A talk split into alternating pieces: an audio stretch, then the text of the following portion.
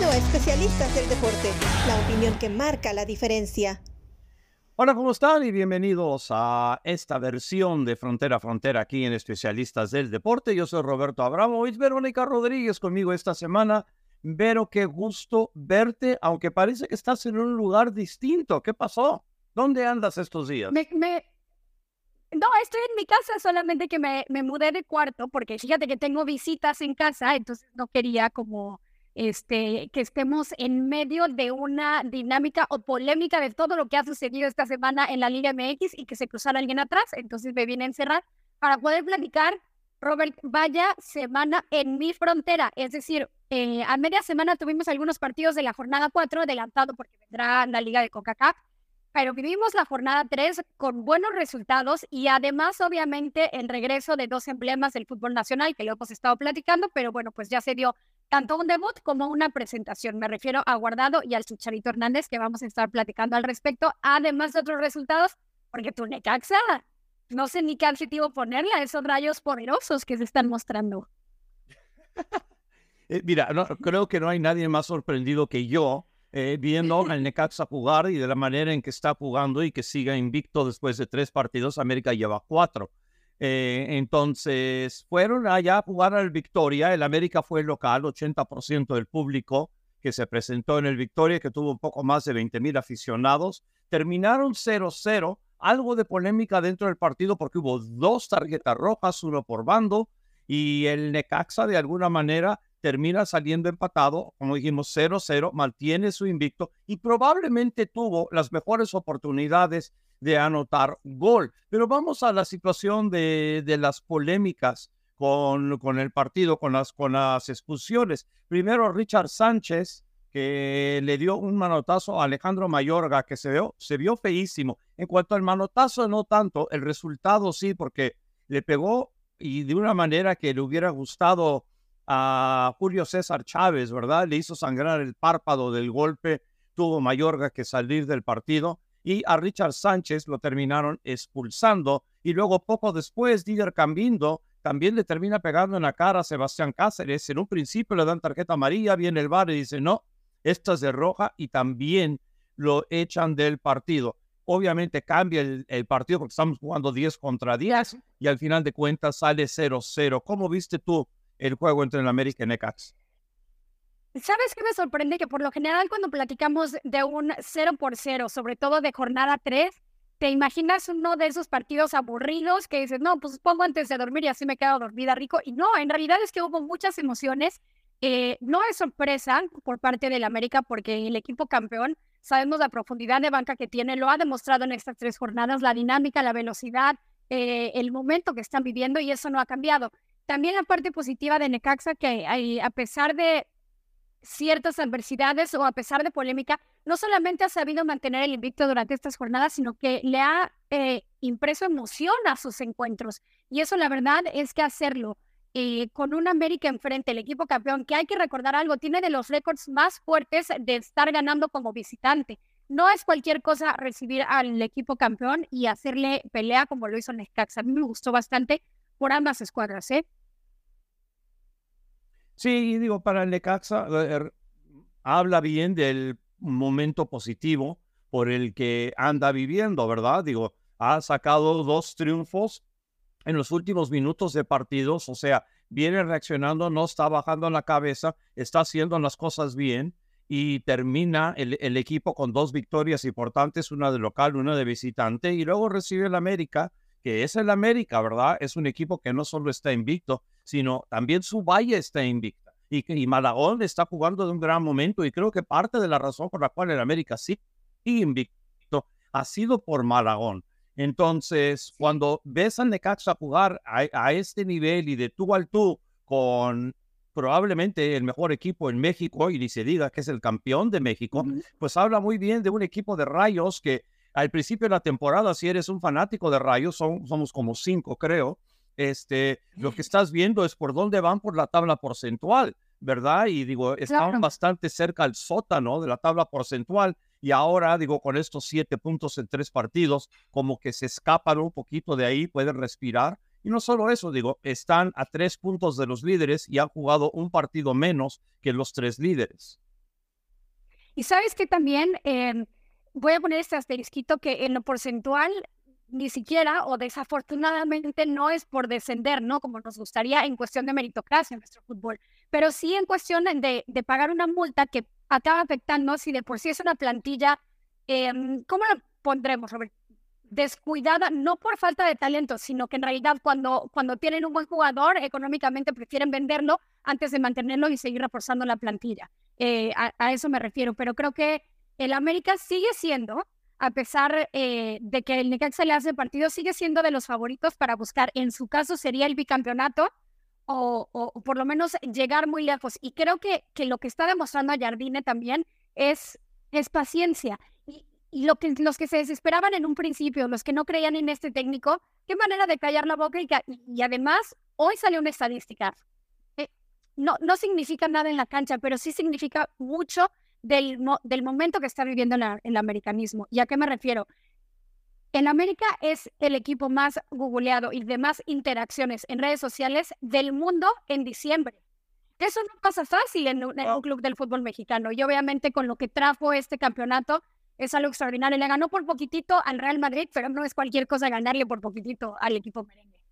No, no, sin duda. Y eso habla de la gran pasión que hay para el fútbol en México, ¿verdad?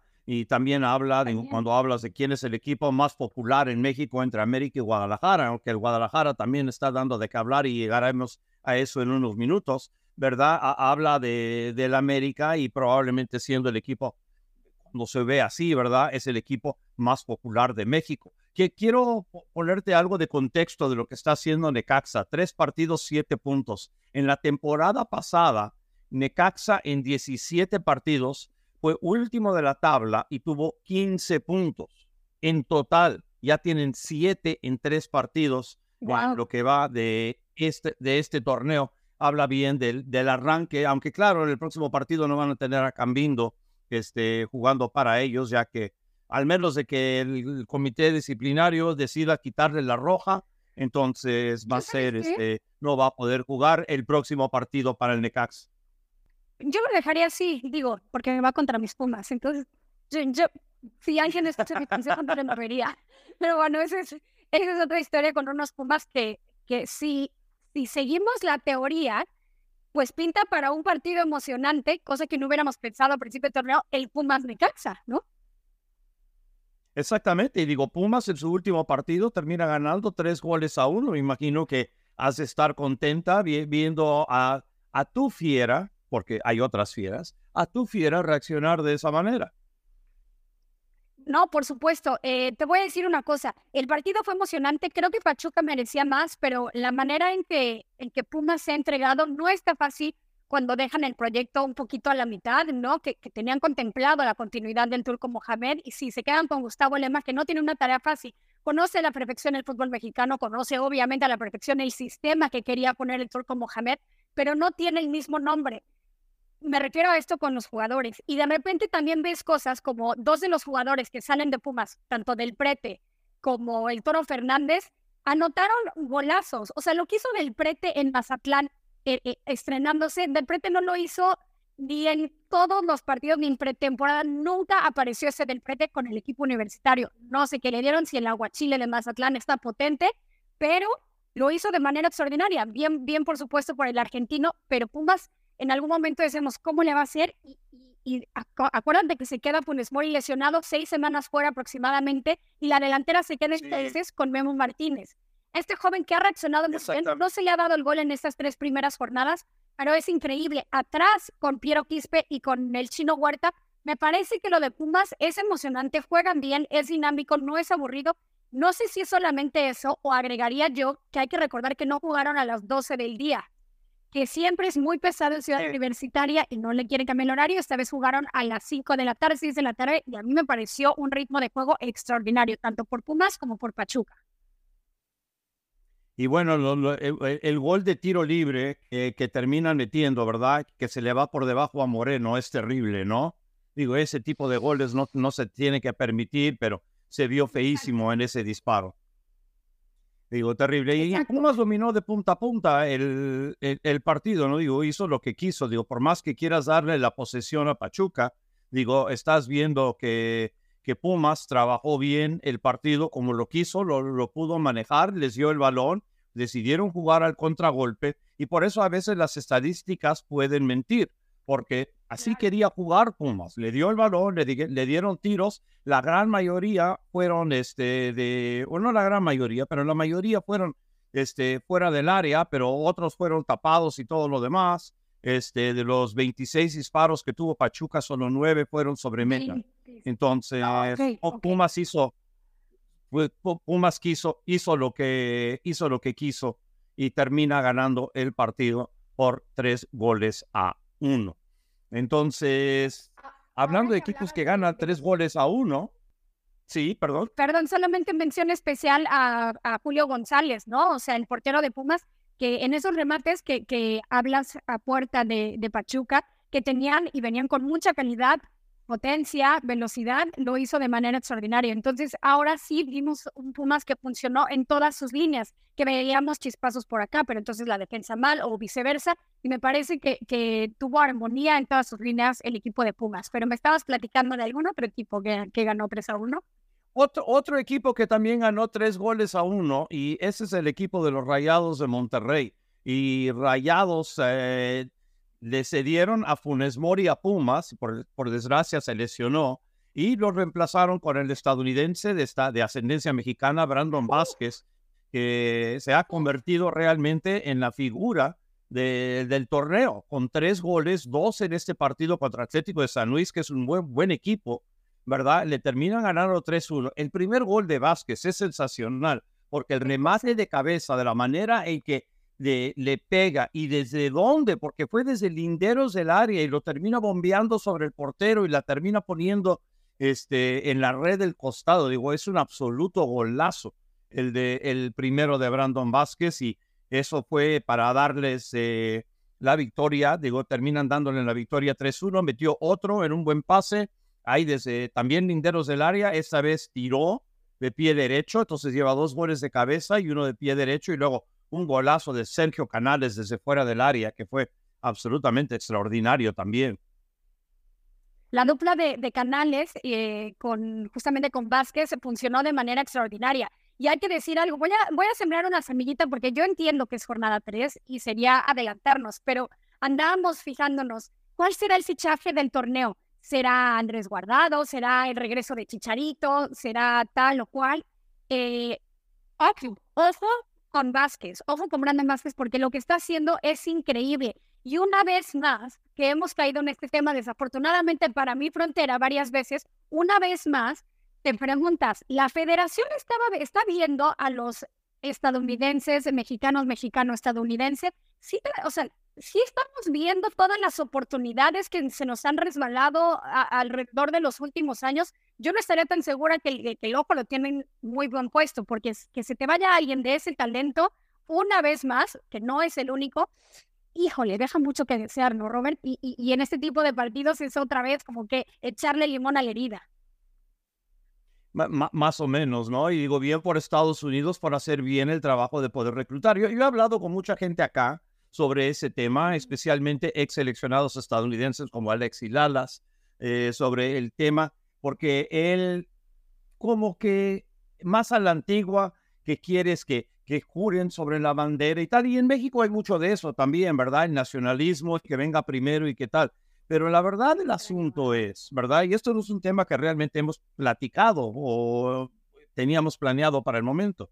Pero la verdad del asunto es que el fútbol moderno, con las nuevas reglas de la FIFA y de dónde naces y quiénes son tus padres y quiénes son tus parientes y todo lo demás, y es, si esto se ha vuelto muy similar al básquetbol o al fútbol americano colegial, en donde tienes que salir a reclutar porque Estados Unidos tiene que reclutar a los jugadores que son de doble nacionalidad o a veces triple nacionalidad, como fue en el claro. caso de Yunes Musa. Entonces, este, tienes jugadores como Brandon Vázquez que mencionas, tienes jugadores como Alex Endecas, ¿verdad? Este, y esos dos han decidido jugar para Estados Unidos. Tienes otros que han decidido jugar para México. Entonces, pero Ahora hay un trabajo de reclutamiento y luego de repente sale diciendo que tienes jugadores que, ¿sabes qué? Por más que tengan doble nacionalidad, juran por un lado o por el otro y realmente no quieren este, jugar o para México o para Estados Unidos. Pero la verdad es que todo esto ha cambiado y que uno tiene que hacer ese tipo de trabajo. Y no solo dentro de Estados Unidos y México, digo, son de otros países también. Y digo, puedes hablar de Alemania y Turquía o Alemania y, otros países en donde se están peleando jugadores también porque tienen la doble nacionalidad. Claro, y, y, no me quiero, creo que lo dije mal, no me quiero adelantar a como, ah, merecería un excelente lugar eh, en selección y mucho menos, pero a lo que me refiero es, a supuestamente, y lo hemos leído en varios medios en México, eh, le han preguntado a la directiva ¿no? de la Federación Mexicana de Fútbol por ciertos jugadores que han visto en el fútbol estadounidense que tienen la doble nacionalidad. Y uno de, de ellos, de esos nombres, por supuesto, era Brandon Vázquez. Y la respuesta, que no especifican el nombre de, de el directivo de la Federación Mexicana, dice, ese no sé, conozco a tal y tal y tal, pero no conocían a Brandon Vázquez. Eso es, si es cierto, eso es lo que llama la atención. Más allá de, no, no estoy condenando, porque a lo mejor y, a la mera hora, no sé, no, no tendría lugar en selección, no, no lo sé, pero que no lo conozcan, eso sí, eso sí es de prender las alarmas. Y fíjate, yo hablé con Brandon Vázquez eh, en el Juego de las Estrellas, no del año pasado, sino del año antepasado, y le pregunté si la Federación Mexicana se había puesto en contacto con él, y me dijo en ese entonces que no, pero que, y le pregunté si ya había decidido si iba a jugar para Estados Unidos o para México, y hasta ahora solamente Estados Unidos le había hablado, pero como que lo dejó entreveremos, pero ahora ya Brandon Vázquez ha jugado partidos oficiales para la selección de Estados Unidos y está amarrado a la Federación de Estados Unidos, entonces ya no puede jugar para México. Y fíjate, quizás el caso más sonado fue el de Ricardo Pepi y quizás también el de Alex Sendejas. Y crédito a, Greg Berhalter, que los terminó convenciendo de que se quedaran para Estados Unidos, aunque Pepe luego no fue al Mundial y luego fue Sendejas, pero Sendejas empezó jugando para Estados Unidos después del Mundial. Berholder ya se había puesto en contacto con él y bueno, y Ricardo Pepi dejó pasar el hecho de que no lo hayan llevado y que llevaron a otros delanteros. Este, y ahora está, ha jugado muy bien para la selección de Estados Unidos. Entonces, Mira, ese tipo de cosas, va, mientras que las reglas de la FIFA sigan así, entonces ese tipo de cosas van a continuar sucediendo. Claro. Vamos a hablar de un jugador que sí jugó en Estados Unidos, pero es mexicano y nunca jugará para la selección de Estados Unidos. Y ese es Chicharito Hernández. Y Chicharito ahora fue presentado en Chivas en lo que fue un absoluto espectáculo, güera. Lo, lo trajeron como héroe y se llenó el Akron y bueno, eso fue genial niño héroe. O sea, si le envolvían la bandera, bueno, la gente vuelta loca y está bien, ¿no? Obviamente, eh, tener a alguien con, con el currículum de Chicharito no es cualquier cosa y además el romanticismo que envuelve este regreso, ¿no? O sea, 14 años fuera de esta institución que lo vio nacer y, y regresa después de 14 años con el dorsal 14, por supuesto, tan, tan significativo del Chicharito Hernández y, y creo que se alivia también una cosa de repente cuando estás fuera y ves, eh, porque sí tiene varios detractores, eso todos lo sabemos, pero creo que el poder regresar a casa y ver cómo la afición se entregó a este jugador para darle la bienvenida, eh, la misma institución, por supuesto, de Chivas, a Mauri Vergara hablando del el sueño y la promesa que le está cumpliendo a su padre. De verdad es que todos los elementos de la historia más bonita están concentradas en este regreso de Chicharito, que le agradece la afición que, bueno, estamos en un podcast, estamos en internet, así que puedo replicar exactamente sus palabras diciendo Chivas es el equipo con más huevos, porque se necesitan muchos huevos para jugar con puro mexicano. Em, este, y, por supuesto que tiene razón, ¿no? No es cosa fácil, ¿no? Por supuesto, son muchas más dificultades eh, que se le presentan a un equipo como Chivas, que hay que decirlo, no ha podido ganar hasta ahora. Eh, aunque ha jugado bien, el, el sistema eh, que han presentado me parece que es bueno, no se le ha dado el triunfo. Vamos a ver qué tanto podría aportar Chicharito. Con calma, hay que recordar que la última vez que Chicharito jugó fue en junio. Después vino esta lesión, así que la recuperación está, después vendrá el poder agarrar ritmo y veremos qué se puede hacer en cuestión deportiva con Chivas, porque en cuestión de marketing, las filas en el Akron, Robert, las viste para poner el, el dorsal número 14 y por supuesto también el regresar la mística de Chivas, el equipo de Guadalajara, los chivermanos, eso extraordinario. 100%. Ahora, un par de cosas. Este, quizás Chicharito debería revisar un poquito más de cerca el roster que tiene Chivas, porque no son todos mexicanos. Está Kate Cowell, que es de ascendencia mexicana. No, es ascendencia mexicana. ¿Ah? ¿Ya, ya, ya lo consiguió el pasaporte? Sí. Ok, bueno, pero representa la selección de Estados Unidos, ya no es lo mismo. Y que, digo, para, mí es algo positivo. Para, para, mí es algo positivo, ¿verdad? Porque habían anunciado hace tiempo, ¿verdad? Que eh, creo que fue hace como 10 años, habían dicho que Chivas solo iba a ser para jugadores que podían representar a la selección mexicana, ¿verdad? Y cuando Alex Sendejas salió de FC Dallas y lo reclutaron para Chivas, lo hicieron renunciar a la selección de Estados Unidos, aunque realmente no renunció en qué forma, nada más no volvió a jugar para la selección de Estados Unidos hasta que después de que salió de Chivas y Necaxa y ahora en el América, ¿verdad? Trataron de reclutarlo para la selección mexicana y dijo que no. Y luego, cuando lo, lo fue, fue a hablar Greg Berhalter con él, le dijo que sí, ¿verdad? Entonces, empezó a cambiar un poquito, porque, pero ahora ya cambió totalmente. Entonces, esa parte de que tienes que solamente para jugadores en la selección, bueno, cambió no, no con la entrada de Kate Cowell, eso cambió con la entrada de Santiago Ormeño, porque Santiago Ormeño, jugando para Chivas, representó a la selección de Perú, ¿ok? Y ahora Kate Cowell representa a la selección nacional de Estados Unidos. Entonces, no es exactamente las mismas Chivas de las cuales recuerda Chicharito. Ahora vamos a hablar de Chicharito que ahora tiene 35 años de edad. Si hubiera firmado con MLS esta edad, lo único que hubiéramos leído de la prensa mexicana, que la liga de MLS es una liga de retiro.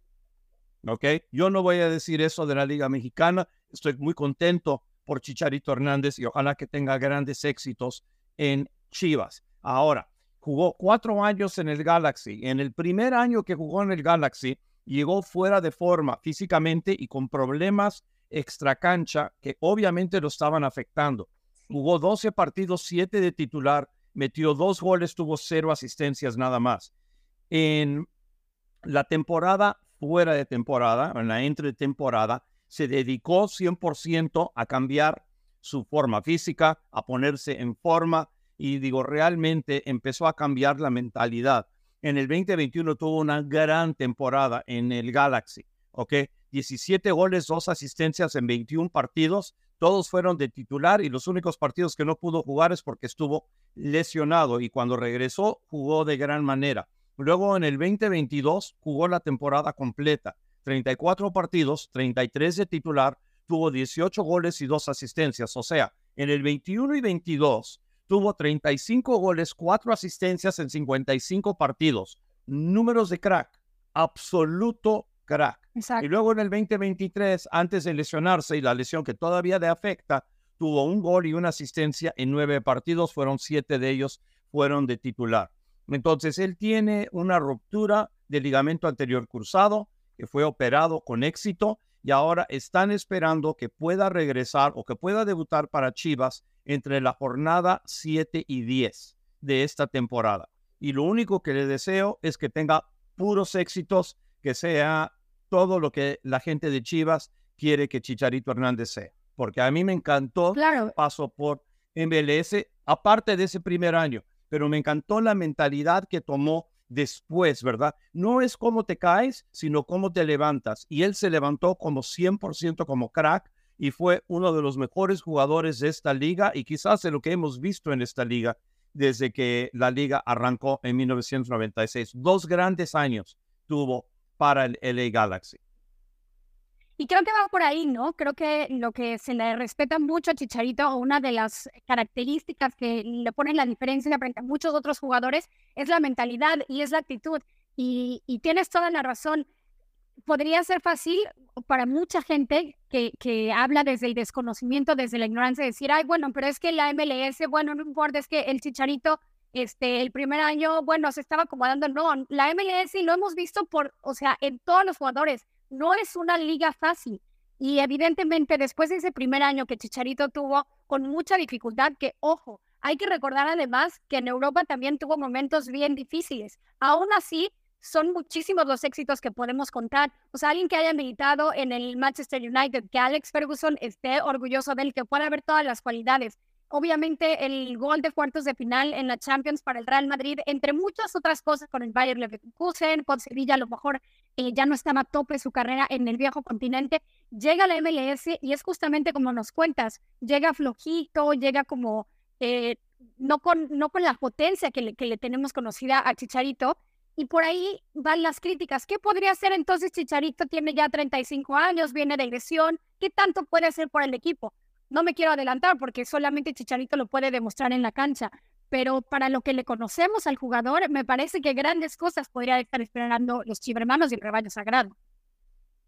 Y hay que, hay que recordar también que tampoco estaba rodeado de puros cracks, ¿verdad? Digo, el equipo del Galaxy tenía un desequilibrio, pero él realmente creo que terminó jugando muy bien, especialmente esos dos años en medio del cual hablamos. Otro que regresa al fútbol mexicano este, es Andrés Guardado, que hizo su debut con el León, que termina ganando tres goles a dos. ¿Cómo le fue a Guardado como fiera? El principito el Principito Fiera, así le vamos a decir, bueno, pues ya hizo el debut, obviamente con toda la entrega de la gente que se puso de pie, eh, le aplaudió, entró en el segundo tiempo, eh, consigue remontar el equipo de León y creo que esa es la parte positiva. No pude, a ver, nos vamos a ir con calma, ¿no? No pudimos ver eh, realmente ni el partido completo ni mucho de lo que va a poder hacer guardado en la plantilla de Esmeralda, pero me pareció positivo, sobre todo porque si envuelves eso con un resultado que te da tres puntos, no hay mucho de qué quejarse. Y sabemos el, liderazgo que significa en un vestuario Andrés Guardado y además las aptitudes que tienen. De verdad, que equipos en Europa lo respeten tanto, que lo hayan hecho eh, capital en el Betis, que a lo mejor para muchos el Betis es un, es un equipo pues, de media tabla para abajo, que a lo mejor no requiere mucha dificultad, pero es bien fácil criticar o hacer de menos ciertos logros desde tu sillón. Y creo que no es el caso nunca eh, de tu estilo de conducción y periodismo, Robert, ni es el mío. A mí me parece que eh, es grande que después de 16 años eh, pueda estar en óptima forma y regresar al fútbol mexicano. No conoce a León en primera división, porque justamente cuando se fue León no estaba en primera división, y que la gente se le entregue por el agradecimiento que significa en el fútbol mexicano a alguien tan grande como Andrés Guardado. 37 años de edad, jugó 13 minutos, eh, tuvo 26 pases, de los cuales completó 25, incluyendo 7 pases en el último tercio. Un buen debut para Guardado porque el equipo termina ganando por marcador de tres goles a dos. Y veremos más de guardado. No sé si esté para jugar 90 minutos. No sabemos realmente si va a estar, digo, para poder jugar de titular muy a menudo a los 37 años de edad. Pero también hay que recordar que, que Zlatan Ibrahimovic, no, no solo en el LA Galaxy, sino también cuando se fue al, al AC Milan, digo, estaba jugando de titular y matándolo a los 40. Entonces depende realmente de cómo estés físicamente y las ganas que le quieras echar poniéndote en forma y qué bien por Andrés Guardado y esperemos de que también, igual que Chicharito, la termine rompiendo en el fútbol mexicano y a ver si en México ya se callan en cuanto a acusar a Estados Unidos o acusar a la MLS de ser una liga de retiro. No tienen absolutamente nada que ver. Estos jugadores lo único que queremos es que la terminen rompiendo para su afición. Entonces, acá en MLS estamos viendo nada más que está en pretemporada. Muchos de los equipos no quieren ni decir cómo les está yendo, qué formaciones están con las cuales están jugando. En pretemporada son los secretos más grandes del mundo, excepto por, el, por Inter Miami, que por ahorita estamos grabando esto aquí, que son las dos y media de la tarde, hora de Nueva York, eh, en este momento, y estaban perdiendo tres goles a uno contra el líder allá del fútbol árabe, que del fútbol de este, Arabia Saudita, perdón, que es el Al Hilal. Este, no habían comenzado muy bien, pero ahí van. Apenas es el tercer partido de pretemporada para eh, Inter Miami, mientras que están ya en, media, en, media temporada el Al Hilal, que es el, el gran líder por allá. El, el, equipo de Neymar, donde Neymar ya no va a jugar ahí. Exactamente. Y, y todo este tour del Inter Miami, que es extraordinario y que es a nivel mundial, pues habla obviamente de, de las miradas que ha atrapado Messi y cómo ha cambiado la perspectiva hacia la MLS y específicamente hacia este equipo que se quitará la espinita. Nos traías malas noticias justamente la semana pasada para Inter Miami y esta semana, por diferentes razones, pero también nos traes malas noticias acerca de, de, de esta escuadra y sobre todo de su plantilla. Sí, la verdad es que han tenido muchos problemas en cuanto a, lesiones, ¿verdad? Y ahora pierden a Kremaski, el jugador argentino-estadounidense, que ha representado ya en un par de veces a la selección de Estados Unidos. Kremaski, que es un volante de ataque que tiene mucho talento y que realmente revivió o, comenzar, eh, o comenzó realmente a mostrar lo que puede una vez que llegó Messi y Alba y Busquets, y ahora está Suárez también, y tiene un problema en la ingle y va a estar fuera, creo que por lo menos un par de meses. Entonces es una baja sustancial para, para el equipo de Inter Miami, que ahora, digo, ya son dos jugadores jóvenes de talento que han perdido debido a lesiones. Entonces esperemos de que lo puedan sobrevivir y sobrevivir bien. Digo, eso va a ser parte del problema de Inter Miami. Tienen un equipo que tiene entre veteranos y este, jugadores jóvenes y durante la campaña de MLS, que es difícil por la cantidad de partidos en un espacio reducido de tiempo, eh, tienes mínimo de seis partidos entre semana y luego tienes que hablar de, de la US Open Cup, que están forzados a jugar, que no querían por cuestiones de calendario, este, tienen la League's Cup, tienen, bueno, no tienen ellos, bueno, sí, la, la Liga de Campeones de CONCACAF entre los equipos de MLS, ¿verdad? Es un calendario bastante, bastante fuerte que tienen y luego tiene los veranos de Estados Unidos que no son absolutamente nada fáciles. Entonces, ¿cómo manejará Tata Martino los minutos? ¿Cuántos podrán jugar siempre Messi, Suárez, Alba y Busquets? ¿Verdad? Que no son exactamente jóvenes en, en, en este momento. La cantidad de viajes que tienes que hacer, porque, por ejemplo, viajar de Miami a Vancouver no es exactamente viajar de México a Toluca, entonces, pues, son viajes muy, muy largos, ¿verdad? Digo, en avión son seis horas ir de, de ahí a allá. Digo, puedes ir, es, es más rápido llegar de Miami a Colombia, a Medellín o a, eh, digo, a Maracaibo en Venezuela, si quieres, ¿verdad? De lo que es ir a Vancouver o ir a Seattle o ir a Portland o, o a Los Ángeles, si quieres. Digo, entonces los viajes que son muy largos, ¿sí? Los viajes y ahorita que estabas platicando de, todo lo que significa, MLS en realidad tiene muchos seleccionados en diferentes naciones. Además de los partidos de MLS, de Leagues Cup, de US Cup, tenemos que pensar también que se estará jugando un preolímpico, que hay muchos jóvenes que serán llamados de MLS a sus selecciones, además de verano de Copa América, o sea, la situación de calendarización para el MLS y obviamente también para la Liga MX no será nada sencilla este año. ¿eh? No, no, para nada. Aparte también está eh, Liga de Naciones, que también se tiene que jugar la Nations League. Este, entonces, si tienes eso, que también tiene sus partidos. Este, ¿Qué más? Digo, tienen este, calificatoria del Mundial. Messi tiene que jugar con Argentina, entre otros. ¿Verdad? Entonces digo, es un calendario súper pesado y manejar los minutos. Sí, exacto, Copa América. Entonces, digo, manejar los minutos va a, va a ser muy, muy importante para Tata Martino y, y el resto de los equipos de, de MLS que tienen jugadores que están en una situación quizás similar a la de Messi. Sobre todo por eso, porque si aprendemos de lo que vimos a finales de la temporada pasada, cuando Messi eh, entre viaje a Argentina y, este, este sobrecarga muscular y demás, que no jugó ciertos partidos que veíamos un Inter Miami muy distinto que cuando estaba Messi. Entonces, obviamente es algo que debería estar estudiando, bien lo dice, no solamente el Tata Martino, sino varios técnicos, porque se viene una de quejas del calendario, o sea, yo ya me lo estoy saboreando como un técnico va a saltar por acá, el otro por allá, pero la selección lo quiere, pero no lo quiero prestar. No va a ser cuestión sencilla en este año, ¿eh? No, no, para nada. para nada va a ser este sencillo. Entonces veremos qué es lo que pasa. Arranca la temporada el 24 de, febrero para la gran mayoría de, los equipos acá. Y bueno, nos, nos aguantamos las ganas para que ya arranque esta, esta temporada para New York City, que es el equipo por el cual narro. Este, arrancan allá en Charlotte. Entonces iremos a la ciudad reina, la otra ciudad reina, porque hay dos. Charlotte es una, Cincinnati es la otra. Solo tienen que jugar ajedrez entre los dos y ahí van.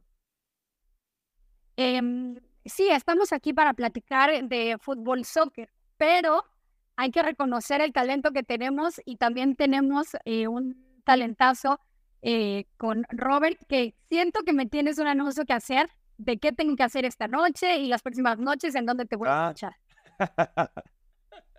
bueno, sí, eh, he tenido mucha suerte y estoy muy agradecido de haber sido contratado por Amazon Prime México para transmitir partidos de la NBA. Comenzamos eh, esta noche. Tengo una doble jornada que, que transmitir esta noche a primera hora a las siete y media con Álvaro Martín. Tengo el partido de Phoenix contra Miami, donde voy a estar comentando.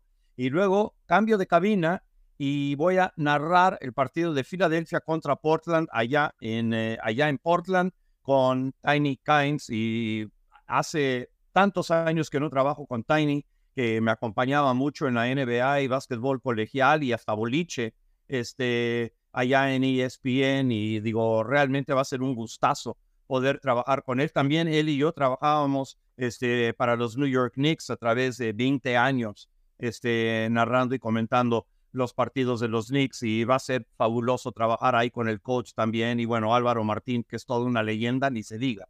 Entonces estoy muy contento, tengo seis partidos programados entre esta noche y el Super Bowl. Todos los partidos los pueden ver en Amazon Prime México o por Leagues Pass en México y en México nada más.